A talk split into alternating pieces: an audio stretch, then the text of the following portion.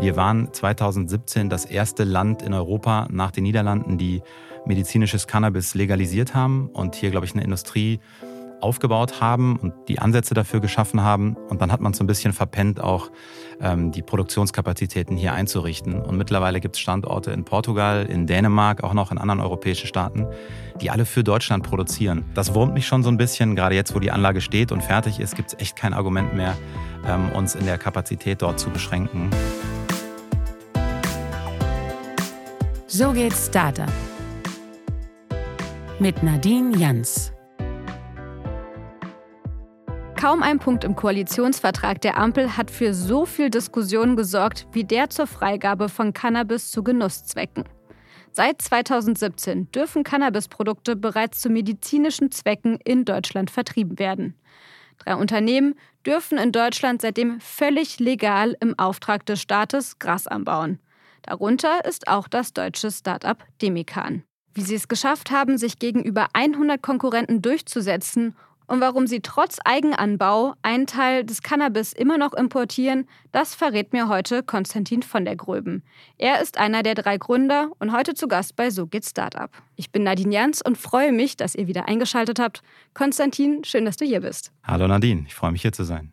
Sag du bist ja studierter Jurist und hast vorher im Wirtschaftsministerium gearbeitet. Wie landet man da plötzlich im Cannabisgeschäft?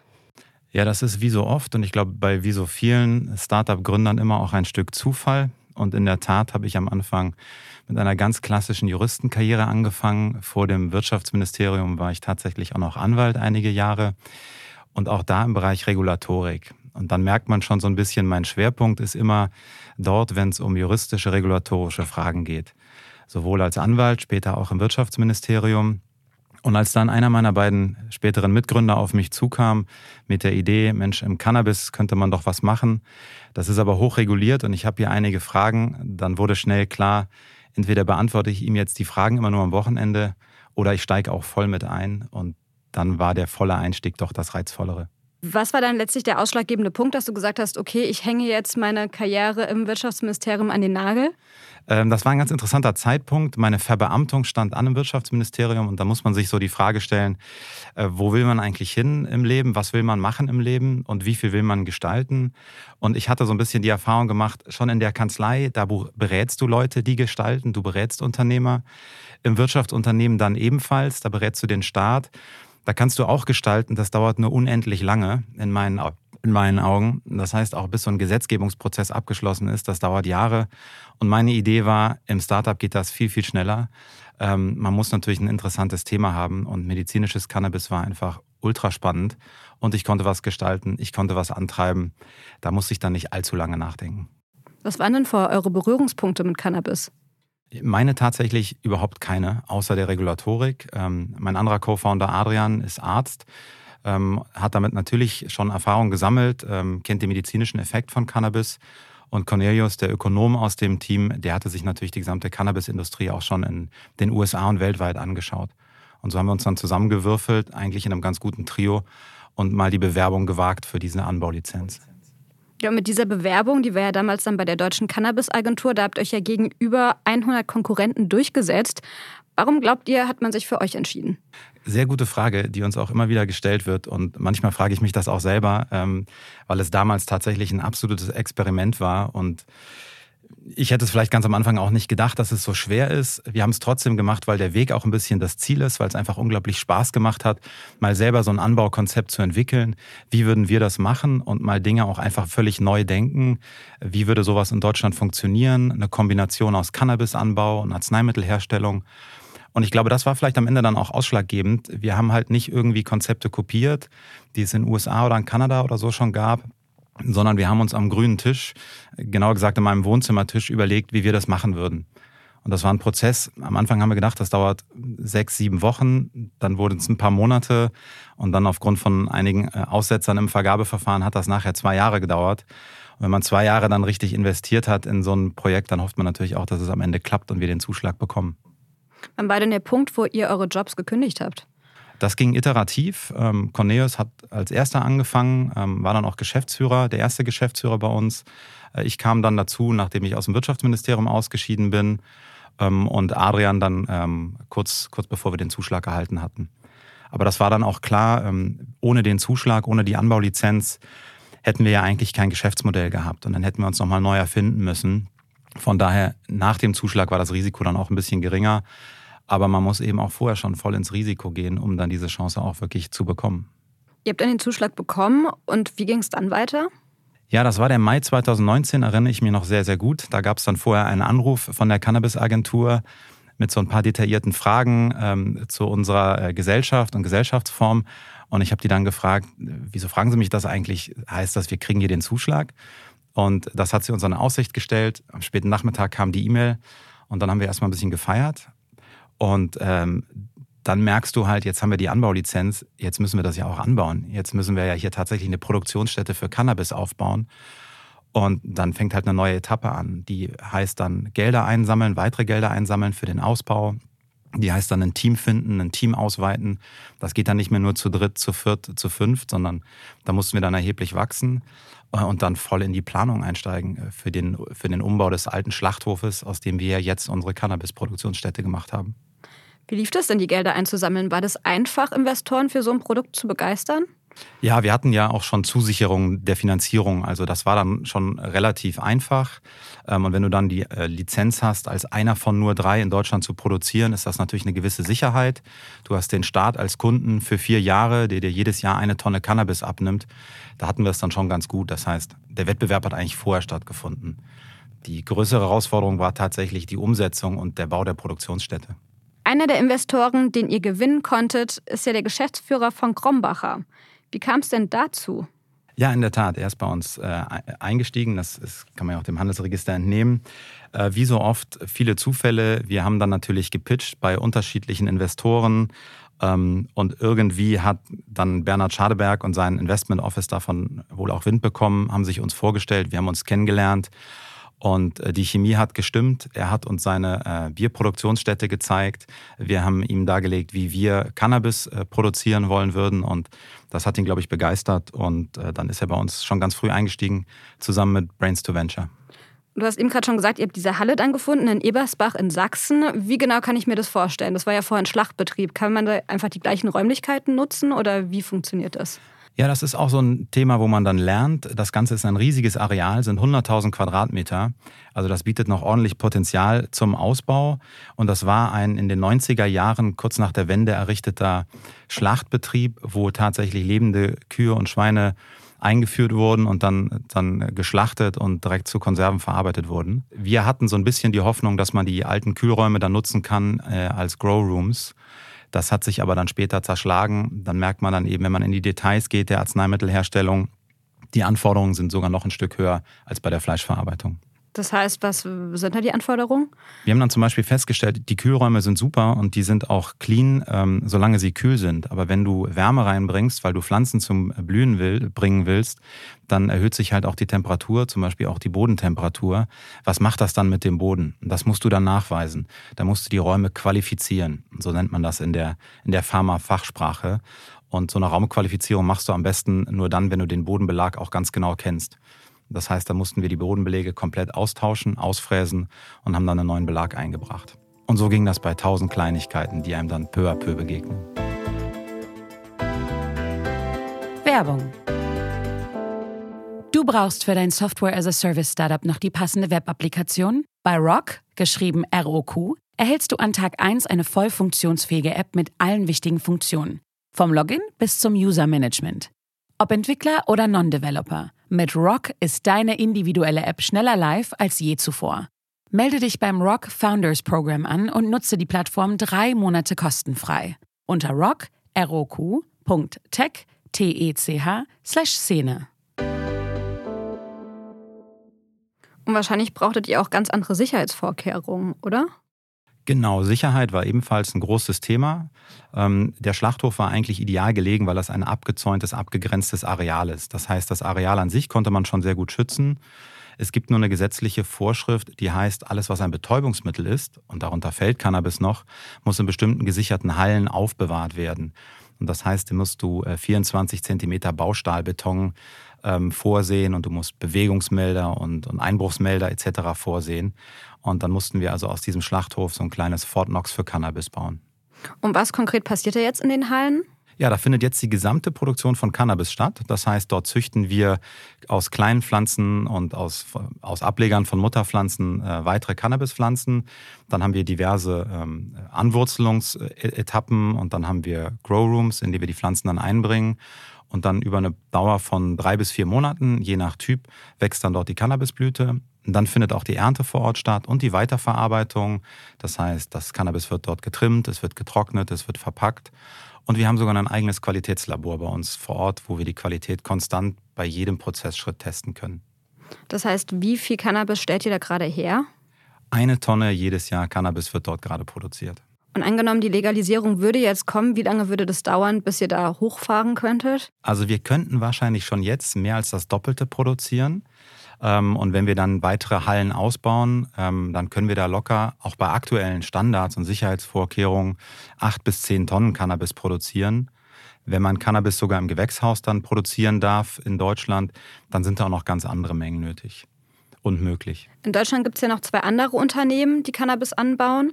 Die sind beide ja bereits schon an der Börse. Ist das perspektivisch auch eine Option für euch? Ja, die Börse ist immer so ein Thema. Ähm, als Gründer, als Unternehmer hat man gerne die volle Kontrolle über sein Unternehmen. Und von daher ähm, geht man dann ungern an die Börse. Das macht man ja, um dann Kapital und Gelder einzusammeln.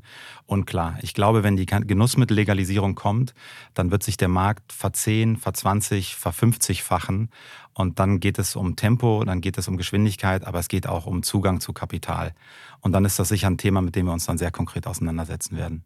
Aber erst, wenn die Legalisierung kommt. Erstmal müssen wir wissen, äh, wann und wie die Legalisierung kommt, genau. Da sind wir auch direkt beim nächsten Punkt. Die Legalisierung von Cannabis zu Genusszwecken war einer der Punkte im Koalitionsvertrag der Ampel. Richtig weit sind wir da ja immer noch nicht, auch weil eine Legalisierung gegen EU-Recht verstößt. Ihr hattet ja jetzt zuletzt eine Studie im Auftrag gegeben, wie eine Legalisierung in Deutschland funktionieren könnte. Was kam denn dabei heraus? Ja, also ich glaube, die Legalisierung, die kommt. Die Zusage aus der Politik, die ist ja gemacht, die ist verbindlich gemacht, nicht nur im Koalitionsvertrag, sondern auch in den Aussagen, die später von den diversen Ministern getätigt wurden. Und dass das kein ganz einfacher Prozess ist, das muss einem auch klar sein. Äh, mir allzumal, weil ich ja selber auch mal auf Behördenseite gearbeitet habe. Und eine der Herausforderungen ist tatsächlich, dass Cannabis als Genussmittel international und europaweit äh, verboten ist. Insbesondere der Handel damit ist verboten. Und das ist auch der Punkt, an dem wir ansetzen. Unser Vorschlag ist eben, wenn Deutschland legalisiert, Genussmittelmarkt, dann bedeutet das ja nicht zwingend, dass wir auch einen europäischen oder internationalen Handel legalisieren. Das heißt, wir beeinträchtigen ja die anderen Länder gar nicht, weder in der EU noch völkerrechtlich ähm, international. Das heißt, unser Vorschlag wäre, lasst doch ein Programm machen, das aus Deutschland begrenzt ist. Wir können das Cannabis hier produzieren, wir können das Cannabis hier auch abgeben an unsere Staatsbürger. Und das beeinträchtigt euch weder auf europäischer Ebene noch auf internationaler Ebene. Und das Gutachten, was wir in Auftrag gegeben haben, das bestätigt das auch zum Teil. Klar sind auch da europäische Abstimmungen erforderlich. Aber ich glaube, wenn man die gesamte Liefer- und Produktionskette, den ganzen Value Chain in Deutschland belässt, dann wird das schon möglich sein, das zu legalisieren. Das heißt, es dürften dann keine Touristen zum Beispiel in Deutschland Cannabis kaufen? Genau, das ist dann so eines dieser Fragen. Äh, unter welchen Bedingungen dürften Sie das kaufen? Muss dann bei der Abgabe, ich weiß nicht, der Personalausweis oder der Pass oder so kontrolliert werden? Das sind dann Det Detailfragen, die man regeln muss. Wichtig ist, dass kein Cannabis aus Deutschland dann äh, in die Nachbarstaaten verbracht werden kann. Das wäre dann in, in, äh, illegaler Drogenhandel. Was glaubst du denn, wann wird die Legalisierung letztlich dann kommen? Also unser Plan sieht vor, sie kommt zum 01.01.2024. Ob sich die äh, Regierung an dieses Datum hält, das weiß ich noch nicht. Aber ich glaube, wir werden noch in diesem Jahr bestimmte Eckpunkte der Legalisierung sehen. Und wir werden dann einen Gesetzentwurf im nächsten Jahr haben und dann wird eifrig darüber diskutiert. Und ich hoffe, sie kommt und sie kommt schnell, denn alles ist besser als der aktuelle Zustand mit einer Kriminalisierung von Cannabisproduktion und Cannabiskonsum. In Kanada ist ja die Legalisierung seit 2018 da. Da war aber das Problem, dass die Infrastruktur gar nicht so schnell aufgebaut war, wie dann die Legalisierung da war und ganz viele der Leute trotzdem weiterhin ihr Cannabis über den Schwarzmarkt beziehen. Siehst du die Gefahr auch für Deutschland? In Kanada, die hatten vor allen Dingen das Problem, die hatten tatsächlich schon Infrastruktur und konnten Cannabis produzieren. Denen fehlte so ein bisschen die Vertriebsinfrastruktur. Da fehlte es dann an Shops. Deswegen gibt es ja bei uns in Deutschland auch die Debatte, ob man das nicht über Apotheken abgeben könnte. Da haben wir fast 20.000 Apotheken. Dann hätten wir zum Beispiel dieses Problem nicht. Ähm, trotzdem, unser größter Wettbewerber wird der Schwarzmarkt bleiben. Da wird es einfach darauf ankommen, ob wir preislich kompetitiv sein werden.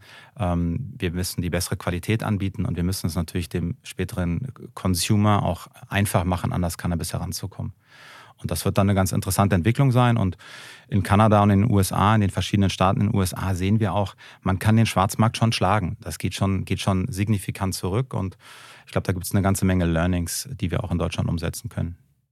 Was wäre da euer Ziel? Also wo sollte Cannabis zum Beispiel äh, ausgegeben werden? Wir sind da relativ agnostisch. Wir hoffen natürlich auf den Werksverkauf bei uns in Sachsen. Das sollte zumindest möglich sein. Ich glaube, es wäre sinnvoll, einen kontrollierten Onlinehandel auch zuzulassen. Ähm, und wenn die Apotheker Lust haben, Cannabis abzugeben und äh, sich damit beschäftigen wollen, dann warum nicht auch dort ansetzen? Und dann wird man eben, glaube ich, in den, in den kommenden Jahren auch zertifizierte Abgabestellen zulassen und sich überlegen müssen, was muss eigentlich so eine Stelle vorweisen, was muss eigentlich so ein Personal können, um die Kunden dann zu beraten. Hättest du damals gedacht, als ihr an der Ausschreibung teilgenommen habt, dass es sich so lange ziehen würde mit den ganzen Regularien? Ich glaube, man unterschätzt als, äh, als Founder immer, vielleicht auch bei vielen anderen Dingen im Leben immer, wie lange etwas dauert und wie mühsam es dann doch äh, am Ende ist. Ähm, aber eigentlich hat es gar nicht so lange gedauert, wenn nicht die Covid-Verzögerung käme. Also da hat die Pandemie und der Lockdown, der hat bei uns wahrscheinlich auch schon für eine sehr solide Verzögerung gesorgt einfach weil wir bauen wollten und das war dann nicht so ohne weiteres möglich. Du hast ja mit zwei Freunden gegründet, ihr kennt euch ja seit über 15 Jahren. Gab es denn so Sachen, wo du gemerkt hast, das funktioniert überhaupt nicht oder das ist super, deshalb würdest du immer wieder mit Freunden gründen? Also es gibt so ein paar Dinge, ähm, die für ein Gründen mit den Freunden sprechen, denn es wird ja auf jeden Fall hitzig, aber wenn die Freundschaft gut und solide ist, dann kann man eben auch auf einem Niveau hitzige und intensive Debatten führen die vielleicht sonst ähm, mit einem neutralen Dritten oder einem, einem nicht befreundeten Founder etwas schwieriger sind. Wichtig ist, dass man sich danach immer wieder zusammenrauft und nach jedem Strategie-Meeting äh, nochmal ein gemeinsames Bierchen trinkt und essen geht und dann wieder als Freunde zusammenkommt. Also das war schon, das war schon sehr äh, sinnvoll und hilfreich, mit Freunden zu gründen. Und was natürlich auch echt hilfreich ist, dass wir zu dritt waren, sodass immer im Zweifel zwei einer Meinung waren und dann den dritten überstimmt haben. Und er hat dann gesagt, ja kommt, wenn ihr beide das macht äh, und da, dafür seid, dann let's do it. So machen wir das. Nach wie vor wird hier nach Deutschland auch sehr, sehr viel Cannabis importiert. Der Großteil kommt aus Kanada. Warum ist das so? Mittlerweile könnte man das ja auch alles in Deutschland anbauen. Ja, die aktuelle Versorgung des medizinischen Marktes mit Cannabis wirft so ein paar Fragezeichen auf. In der Tat ist es so, dass wir, glaube ich, ungefähr 20 Tonnen medizinisches Cannabis im Moment in den deutschen Apotheken sehen, übers Jahr gerechnet. Davon kommen nicht mal drei aus Deutschland. Und das ist ein bisschen eine absurde Situation, denn wir sind in Deutschland in unseren Produktionskapazitäten begrenzt. Wir dürfen gar nicht mehr als diese eine Tonne produzieren, die wir dann auch noch zu einem festen Abgabepreis ähm, an die Deutsche Cannabisagentur übergeben müssen. Und deswegen besteht einfach ein Bedarf aus Patientensicht, den ich sehr gut verstehe, dass Cannabis auch importiert werden muss. Und das tun wir übrigens auch selber. Aber wir würden natürlich sehr, sehr gerne auch selber Cannabis produzieren. Wir haben Kapazitäten für mehr. Unser Cannabis ist sogar günstiger als das, was aus Kanada kommt oder aus anderen Ländern. Und wir, glaube ich, wir könnten nicht nur das beste Cannabis produzieren, wir könnten es eben auch äh, ins Ausland verkaufen. Und da ist jetzt der Gesetzgeber gefragt, da nochmal einen Blick drauf zu werfen, wie kann das eigentlich sein, dass äh, irgendein Produzent in Kanada sitzt und das direkt an die Apotheken verkauft, so viel er will. Aber die deutschen Unternehmen hier, äh, die werden benachteiligt und werden beschränkt in ihren Produktionskapazitäten. Und was glaubst du, warum ist das so? Ähm, das ist häufig so wie in der Gesetzgebung, man, man hält sich dann eben streng an die Regeln und Deutschland hat sich sehr streng an eine UN-Konvention äh, gehalten, die sogenannte Single Convention. Und dort heißt es eben, dass der Anbau in einem Land streng begrenzt sein muss und der Staat alles Cannabis aufkaufen muss, was in einem Land produziert wird. Und in Kanada und in anderen Ländern hält man sich eben nicht so streng daran. Dort sagt dann die kanadische Behörde, ja, produziert mal. Und wenn ihr ins Ausland verkaufen wollt, dann, dann sei das so. Dann ist das in Ordnung. Und eigentlich müssten die deutschen Behörden dann sagen, ja, nee, aber dieses Cannabis dürft ihr dann auch nicht äh, zu uns nach Deutschland schippen. Das ist nicht UN-konform produziert worden. Aber da sind die deutschen Behörden im Moment noch nicht so streng. Gleichzeitig sind sie streng gegenüber den eigenen Produzenten. Und das ist natürlich ein gewisses Ungleichgewicht. Und wie ungerecht findest du das? Ich finde das schon sehr ungerecht und es beeinträchtigt auch unser Geschäft und es ist so ein bisschen schade für den Standort in Deutschland. Wir waren 2017 das erste Land in Europa nach den Niederlanden, die medizinisches Cannabis legalisiert haben und hier, glaube ich, eine Industrie aufgebaut haben und die Ansätze dafür geschaffen haben. Und dann hat man so ein bisschen verpennt, auch ähm, die Produktionskapazitäten hier einzurichten. Und mittlerweile gibt es Standorte in Portugal, in Dänemark, auch noch in anderen europäischen Staaten, die alle für Deutschland produzieren anstatt dass man in Deutschland selber diese Kapazitäten aufbaut. Von daher, das, das wurmt mich schon so ein bisschen. Gerade jetzt, wo die Anlage steht und fertig ist, gibt es echt kein Argument mehr, ähm, uns in der Kapazität dort zu beschränken, sondern man müsste da den fairen Wettbewerb zulassen. Und vielleicht noch eine Ergänzung. Die Kanadier zum Beispiel, die Exportweltmeister sind, die erlauben die Importe nach Kanada nicht. Also das ist dann so, sozusagen doppelt ungerecht. Das heißt, was ist eigentlich deine Forderung? Meine Idealvorstellung wäre, dass man auch Demikan und den deutschen Produzenten erlaubt, Cannabis, so viel sie wollen oder so viel sie können, zu den Preisen, die der Markt zahlt, äh, an die deutschen Apotheken zu verkaufen. Das heißt, keine, keine enge Regulierung oder zu enge Regulierung der Abgabemengen der Deutschen, sondern Gleichbehandlung mit den europäischen Partnern und dem internationalen Wettbewerb. Wenn man sagt, das will man nicht, dann muss man aber auch darauf dringen, dass alle Internationalen sich an die Regeln halten. Äh, und dann wird, müsste man eigentlich gegen diese ganzen Importe vorgehen, die UN-konventionswidrig laufen. Du hast gerade relativ diplomatisch ausgedrückt, das wurmt dich so ein bisschen. Ich meine, es sind ja Riesensummen, die da einem ja potenziell verloren gehen. Was macht man denn dann? Also schreibt ihr dann regelmäßig an diverse Ministerien oder wie, wie geht ihr da vor oder wartet ihr einfach ab? Ja, genau, wir sind da natürlich im Austausch. Ähm, man muss tatsächlich dazu sagen, man als Unternehmer, wenn dein Ansatz ist, ich ändere die Gesetzgebung, das wird immer zu lange dauern, bis dahin bist du pleite. Das heißt, unser Ansatz war dann neben der eigenen Produktion ein Import- und Vertriebsgeschäft aufzubauen und das läuft natürlich auch erstaunlich gut. Von daher, wir müssen dann das Spiel auch mitspielen. Also die Tatsache, dass wir hier in Deutschland nur so wenig produzieren dürfen, das wurmt mich auch so ein bisschen als, äh, als Deutscher, als Staatsbürger, ähm, als jemand, der so ein gewisses Gerechtigkeitsempfinden hat, wo ich denke, Mensch, lass doch diese Chance nicht verpassen. Und jetzt kommt die Genussmittellegalisierung auf uns zu. Da hoffe ich, dass man auch da so ein bisschen ein Augenmaß dafür findet. Das ist eine Chance, nicht nur für die Konsumenten in Deutschland, sondern auch echt für den Wirtschaftsstandort in Deutschland. Hier kann man was aufbauen. Also lasst die Leute das machen hier in Deutschland. Das heißt, ihr importiert aus Kanada auch, oder? Wir importieren aus Kanada, wir importieren aus Australien, wir importieren aus Südafrika. Also du merkst schon, das sind dann relativ weite Strecken, aus denen wir Cannabis hierher bringen, obwohl wir eigentlich Kapazitäten hätten bei uns in Sachsen. Aber die dürfen wir nicht benutzen. Meinst du, das ist generell ein deutsches Problem, dass oft zu viel Bürokratie im Weg steht und deshalb äh, man nicht mehr wettbewerbsfähig ist? Ich glaube, die Bürokratie an sich schadet gar nicht. Man kann sie immer ein bisschen abbauen. Ähm, es wird so ein bisschen die internationale Perspektive übersehen. Wenn alle sich genauso wie die Deutschen an die UN-Konvention halten würden, dann hätten wir ja auch eine Level Playing Field. Aber da sind die Deutschen manchmal die Musterknaben und sehr korrekt oder überkorrekt. Und andere Länder, die Regierungen anderer Länder, die drücken ein oder zwei Augen zu und dann kommt es eben zu einer Ungleichbehandlung. Nochmal ein anderer Aspekt. Ganz unumstritten ist ja die Legalisierung ja nicht. Und viele halten ja auch Cannabis als Einstiegsdroge. Wie siehst du das? Ja, also Cannabis ist ein Genussmittel, aber es, es hat auch eine psychoaktive Wirkung. Von daher äh, bitte im Umgang vorsichtig sein. Und im Moment ist es auch verboten. Ähm, wir sehen aber in Amerika und in Kanada äh, ganz klare Fall- und Feldbeispiele, ähm, die diese These, insbesondere der Einstiegsdroge, weitgehend widerlegen. Und was ich glaube, ist, dass vor allen Dingen der einfach der Umgang mit diesem äh, Rauschmittel sich ändern muss. Und das ist, glaube ich, ein internationaler Trend, den wir hier spüren. Und da ist die Bundesregierung echt cool und auf der Höhe der Zeit, hier für Transparenz und Aufklärung zu werben ähm, und für Einhaltung von Qualitätsstandards in der Produktion, als für einfach rigide Verbotspolitik, die am Ende ja doch nichts bringt. Die Leute kiffen ja trotzdem wie die Bagger da draußen letztlich die Union sagt ja zum Beispiel nach wie vor, Psychosen etc. können dadurch gefördert werden und sprechen sich ja nach wie vor für ein Verbot aus. Was würdest du denen sagen? Naja, die Frage ist immer, worum geht es euch? Geht es euch darum, Patienten und Betroffenen zu helfen? Äh, und wenn ja, dann wie helft ihr diesen Menschen am besten? Indem das Cannabis, was sie von Anfang an konsumieren, schon mal qualitätsgeprüft ist, auf legalem Wege überhaupt auf den Markt gekommen ist und die Leute dann nicht stigmatisiert sind, wenn sie mit dem Konsum ein Problem bekommen und der Konsum zur Sucht wird.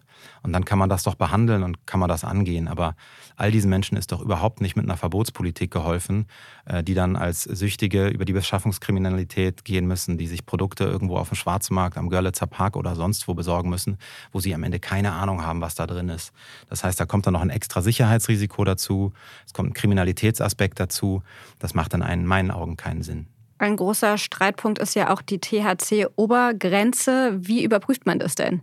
Ja, die THC-Obergrenze, äh, das kann man messen. Bei uns, unserem Cannabis, wir haben bestimmte THC Grenzen, die wir einhalten müssen. Das ist aber keine Obergrenze, sondern es ist tatsächlich ein ganz bestimmter Wert. Der liegt zum Beispiel bei einer unserer Cannabisblüten bei 21,1 Prozent THC. Und davon dürfen wir auch nur 10 Prozent nach oben oder unten abweichen. Und dann gibt es bestimmte Messinstrumente, die haben wir bei uns im eigenen Labor. Da werden dann die Blüten gemessen, da werden dann äh, exemplarische Proben gezogen, die werden bei uns im Labor dann getestet und wenn das stimmt, wenn das innerhalb dieser Spezifikation ist, dann erst dürfen wir das Produkt auf den Markt geben. Das heißt, du weißt, wenn du einen Demikan Cannabis konsumiert da, und da steht ein bestimmter Wert drauf, dann ist das auch getestet und da drin. Ob man da jetzt im Genussmittelmarkt eine Obergrenze einführen muss, das ist eigentlich so eine Debatte, das kann man machen. Ähm, am Ende des Tages, ob man dann zwei Joints mit 16% THC raucht oder einen mit, äh, mit 30 oder mit 25, äh, der Effekt ist ja am Ende der gleiche, weil der Wirkstoff am Ende der gleiche ist. Aber wenn die Politik meint, um anzufangen, fängt man mal mit einem milderen, mit einem niedrigen THC-Wert an, so be it. Hauptsache, ihr lasst uns starten, das kriegen wir auch hin. Das heißt, du findest es Quatsch? Ich glaube, es ist unnötig, aber vielleicht ist das genau sozusagen der, der milde Einstieg, der da so ein bisschen Vertrauen schafft und dann wäre das für mich ein Kompromiss, der akzeptabel ist. Ich glaube, mittelfristig ist das, macht das keinen Sinn. Und worauf wir aufpassen müssen, ist, dass dann die Leute nicht zum Schwarzmarkt gehen und im Schwarzmarkt das High-THC-Cannabis kaufen, äh, anstatt das gut äh, qualitativ hochwertige aus, Deutschland, aus deutscher Produktion. Glaubst du denn, dass es überhaupt jemals preislich mithalten kann? Ja, auf jeden Fall. Also wenn wir uns die Schwarzmarktpreise so angucken, irgendwo zwischen 8 bis 10 bis 11, 12 ähm, Euro fürs Gramm, meinetwegen auch noch darunter, das kriegen wir schon hin. Also wir haben natürlich Produktionskosten, die aufgrund der Qualitätsanforderungen höher sind als irgendetwas, was äh, im Dachgeschoss oder in irgendeinem Keller angebaut wird. Aber das sind nachher nicht die ausschlaggebenden Faktoren. Und dann will natürlich der Händler noch eine Gewinnmarge haben, aber das kriegen wir hin. Wenn die Mengen stimmen und wenn man uns nicht zu sehr an den Sicherheitsanforderungen gängelt, also wenn wir nicht mehr alles im Fort Knox anbauen müssen, sondern in einem solide, geschützten und gesicherten Areal, ja, dann kriegen wir das hin, günstig und genug Cannabis bester Qualität in Deutschland zu produzieren. Wie groß ist denn gerade euer Gewinn? ja, das ist eine beliebte Frage. Ähm, dazu kann ich keine Aussage machen. Ähm, ich kann nur sagen, dass ähm, unsere Kosten sind unter denen ähm, vieler Produzenten im Ausland. Und das deutsche Cannabis, was in die Apotheken verkauft wird, wird für 4,30 Euro in die Apotheken verkauft pro Gramm. Alles Cannabis, was importiert wird, kostet deutlich mehr. Das heißt, deutsches Cannabis ist sogar günstiger als das, was im Ausland hergestellt und nach Deutschland importiert wird. Aber das beantwortet nicht ganz meine Frage. Ja, ist richtig. Äh, was sind denn eure nächsten Schritte, die so anstehen? Ja, wir sind jetzt sehr gespannt und warten auf das Eckpunktepapier und äh, bauen im Grunde genommen eine extra Business Unit nur für den Genussmittelmarkt. Deswegen ist unsere Aufgabe gerade erstens wieder weiter Fundraising für diese Business Unit, aber vor allen Dingen am allerwichtigsten das Team aufzubauen, was in so einer Business Unit arbeitet. Ich suche zum Beispiel gerade die Leitungsposition, äh, einen Manager, Managerin, äh, die diese Unit führen kann. Also der Kampf um die Talente, der geht weiter und ich hoffe, dass wir da ein richtig gutes Team bauen können, die sich dann diesem Markt äh, annehmen kann. Wie gestaltet sich denn die Suche nach Personal bei euch? Interessanterweise kriegen wir sehr viele Anfragen, weil das Thema, glaube ich, viele Leute reizt. Und man muss ja auch sagen, wenn jetzt der Genussmittelmarkt kommt, sowas hat es in Deutschland noch nie gegeben.